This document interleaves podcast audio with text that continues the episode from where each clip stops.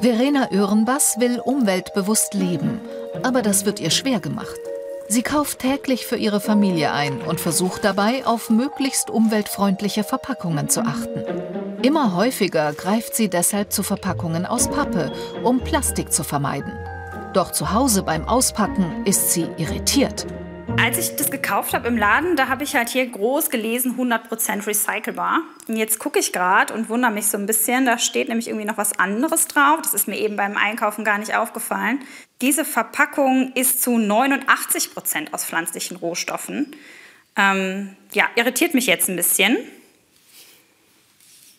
Ist ein Mixmaterial.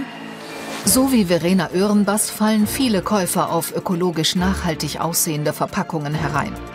Immer mehr Hersteller setzen auf scheinbar umweltfreundliche Verpackungen aus Pappe. Doch diese sogenannten Verbundverpackungen bestehen aus zwei bis fünf Schichten unterschiedlichster Materialien. Genervte Bürger beschweren sich zunehmend über diese neuen Mischverpackungen. Die Verbraucherzentrale hat deshalb die Umweltfreundlichkeit von Pappverpackungen und unser Kaufverhalten untersucht. Wird hier mit unserem Ökobewusstsein Geld verdient? Verpackungen sind ganz klar ein Milliardenmarkt. Bei der Untersuchung kam eigentlich raus, dass wir die ja, Verpackungen in Pappoptik, die so nach, nachhaltig aussehen, dass die gar nicht so nachhaltig sind. Verbraucher, die aber durchaus ökologisch finden, so gefühlt. Und wenn ich als Hersteller mich besser am Markt platzieren kann, weil die Kunden glauben, oh, das ist ökologischer und dann eher zugreifen, dann rentiert sich das absolut. Doch woraus bestehen die neuen angeblichen Pappverpackungen überhaupt? In welchen Müll gehören sie und wie gut sind sie eigentlich recycelbar? In Deutschland regelt das Verpackungsgesetz, wie viel Prozent aller Verpackungen recycelbar sein müssen. Bei Papp- und Papierverpackungen sind das zurzeit rund 85 Prozent. Wir bringen eine Auswahl der kritischen Pappverpackungen ins Labor nach Aachen. Joachim Christiani ist vereidigter Gutachter.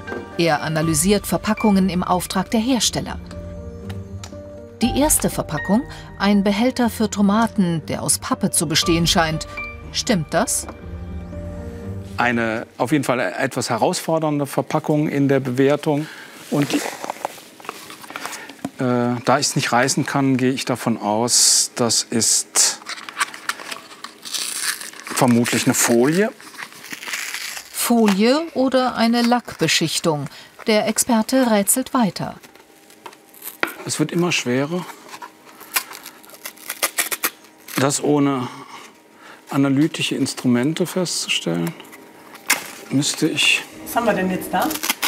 Na, ich glaube, dass es gekotet ist. Selbst der Fachmann nee, tut sich schwer.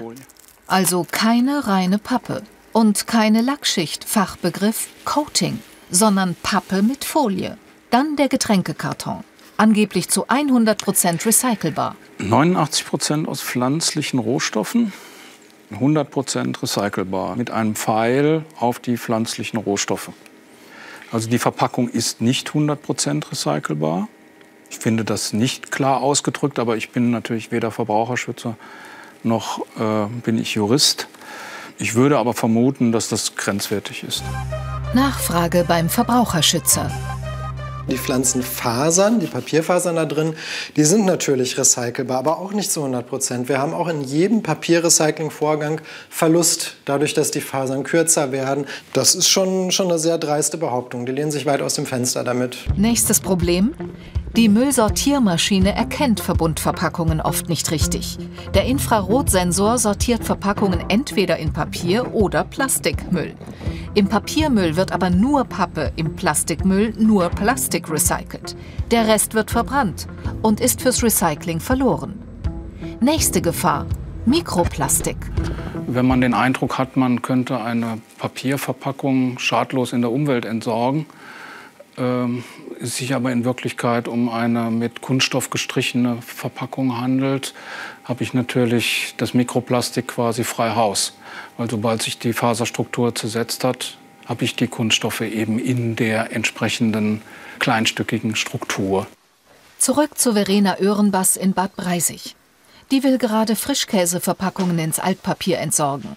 Doch dann schaut sie genauer hin. Wohin damit? Da ist irgendwie ein ja, irgendwas draufgeklebt. Aber also das wäre jetzt für mich klassisch gelber Sack. Und das hier, das hat jetzt hier so einen Pappumschlag. Letztens habe ich das komplett einmal in den gelben Sack geschmissen, weil ähm, ich gar nicht wusste, dass das abging. Und äh, dann dachte ich halt, das wäre, das wäre eins. Also Plastik, ummantelt mit scheinbar umweltfreundlicher Pappe. Die Hersteller bewerben diese Produkte oft als ökologischer. Das stimmt nicht. Die Betreiber der Recyclinganlagen sagen uns ganz klar, dass diese Papp-Plastikverpackungen fast nie im Haushalt getrennt werden. Ist aber auch klar, weil niemand beim Entsorgen da noch mal drauf guckt, ob da ein Hinweis ist, dass ich das noch auseinanderbauen muss. Also ich finde das natürlich überhaupt nicht alltagstauglich.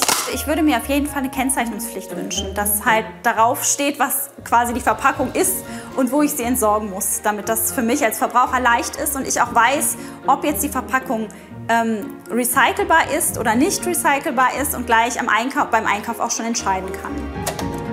Der schwarze Peter liegt also wieder bei der Kundschaft.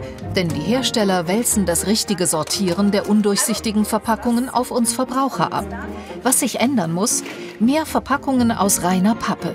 Wenn das nicht geht, dann lieber reines Plastik statt Verbundstoffe. Keine Metalle und eine Gesetzgebung, die Mogelpackungen verbietet.